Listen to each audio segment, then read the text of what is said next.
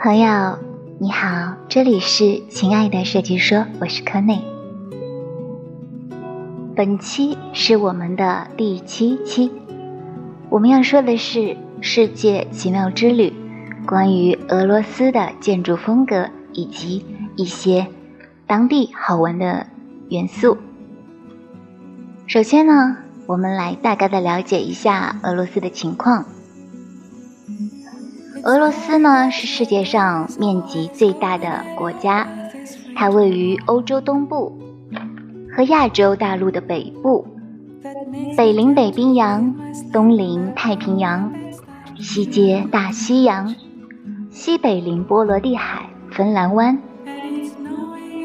这里自然资源丰富，拥有世界上最大的森林储备和含有约世界。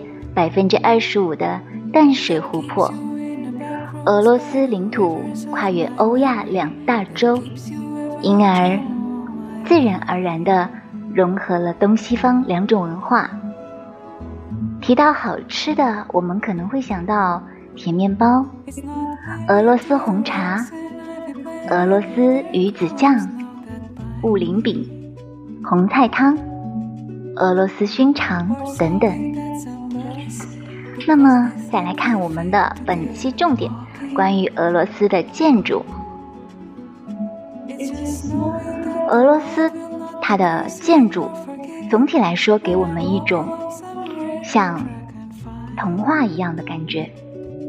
根据记载呢，俄罗斯民族最早是居住在森林周围，因为有着取之不尽的木材资源，所以说。传统的建筑大多数都是木质的。等到十纪十世纪末接受了这个基督教之后，受到宗教的影响，就开始出现了石造的建筑。但是大部分呢都是用于一些公共的建筑，因为相较石造的一些建筑呢，它可以给人一种很庄重的气氛。这样子呢，就可以让信徒们心生一种崇敬的感觉。在外观上面呢，就形成一种矗立的半圆形顶盖，有层次的叠砌架构与大斜面帐幕式尖顶，还有衍生而来的外墙的一些民俗的浮雕，还有独立的塔形结构。与堆砌成团的战盔形坡面。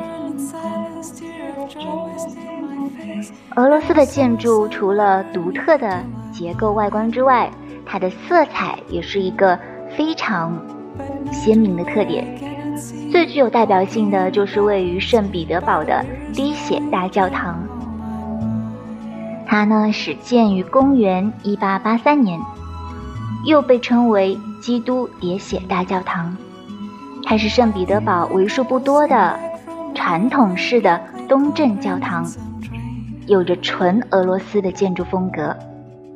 它的轮廓呢非常的华丽，而且镶嵌很复杂，颜色也很艳丽，是用丰富的彩色图案的瓷砖，还有搪瓷青铜板装饰而成。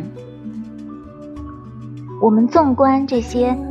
俄罗斯的建筑可以发现，它们的主要颜色多是墨绿、宝蓝以及金色，以本色的皮草呢最有质感，而灰色与褐色相形之下最具有奢华、浮躁之气。这大概就是俄罗斯人他们心中的一种品味世界吧。独立的塔形结构与高大宏伟的风格，在石造建筑上依然发扬光大。最具有代表性的就是姆林宫的斯巴斯基钟塔，它始建于十四世纪，高六十七点三米，平面呈方形，在当时呢，主要是用于防御的作用。所以它呢就是石器的结构，在十六世纪安装了第一个时钟，它会每十五分钟报时一次。十七世纪呢，建了塔尖。一九三七年，在塔尖上安装了直径六米的红水晶石和玛瑙石这样子材质组成的五角星，每颗重达一吨。每当风吹的时候，五角星就会随风转动。白天的时候，五角星在灿烂的阳光照耀下，四面。金光闪闪，而夜晚呢，它就像夜空中的红宝石，散发着光彩夺目的光亮。所以说，一直以来，它一直被当作是俄罗斯的一个标志了。然后呢，我们再来看一下关于俄罗斯其他好玩的。我们不得不提到的就是俄罗斯的民族服饰了。在俄罗斯呢，一共有一百九十四个民族，而其中呢，俄罗斯族占了百分之七十七点七。除此之外呢，还有很多其他的少数民族，因此俄罗斯的民族服饰也是种类繁多，他们都各自保留着自己的一个。民族的一个文化特色，随着时间的推移呢，慢慢演变成如今独具俄罗斯韵味的民族服饰。鲁巴哈是俄罗斯传统的女装，它的样式有点像长袖连衣裙。在很早之前呢，俄国妇女下地除草时都会穿这样的连衣裙。因为长袖可以防止稻草扎伤自己的皮肤，所以说鲁巴哈又被称为割草裙。而每个地区的鲁巴哈也是别具一格，比如说，有的地区会以白色为主基调，肩部红白相间，袖管为蝴蝶式；有的地区呢会以繁琐的绣花为特点，看上去很活泼、很热闹。还有一种叫做萨拉凡，它也是俄罗斯最常见的民族服饰。它出现于十五到十六世纪，有着精美刺绣，是无袖的这样一个连衣裙的款式。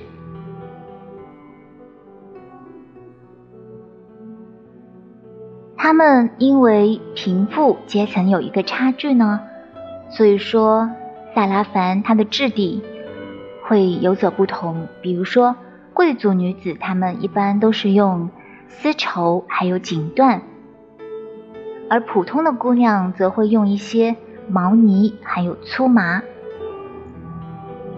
俄罗斯姑娘的头饰也是非常的繁多，而且大多数呢都是。精美华丽，有着非常浓郁的民族特色。发箍也是最常见的一种头饰了，有些呢就会镶嵌珍珠，有些呢会镶嵌花环。姑娘们的辫子下面也会常常去装点一些类似三角形的饰物，上面也会有精致的刺绣，甚至有一些呢。还会放上一些宝石，非常的漂亮。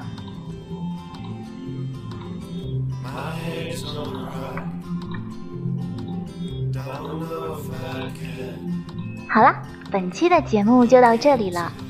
大家还记得我们说的是哪几点吗？我们今天来说了一下俄罗斯的建筑风格，以及它独有的。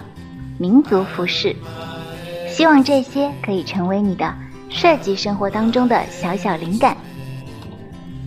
我们下期再见吧，拜拜。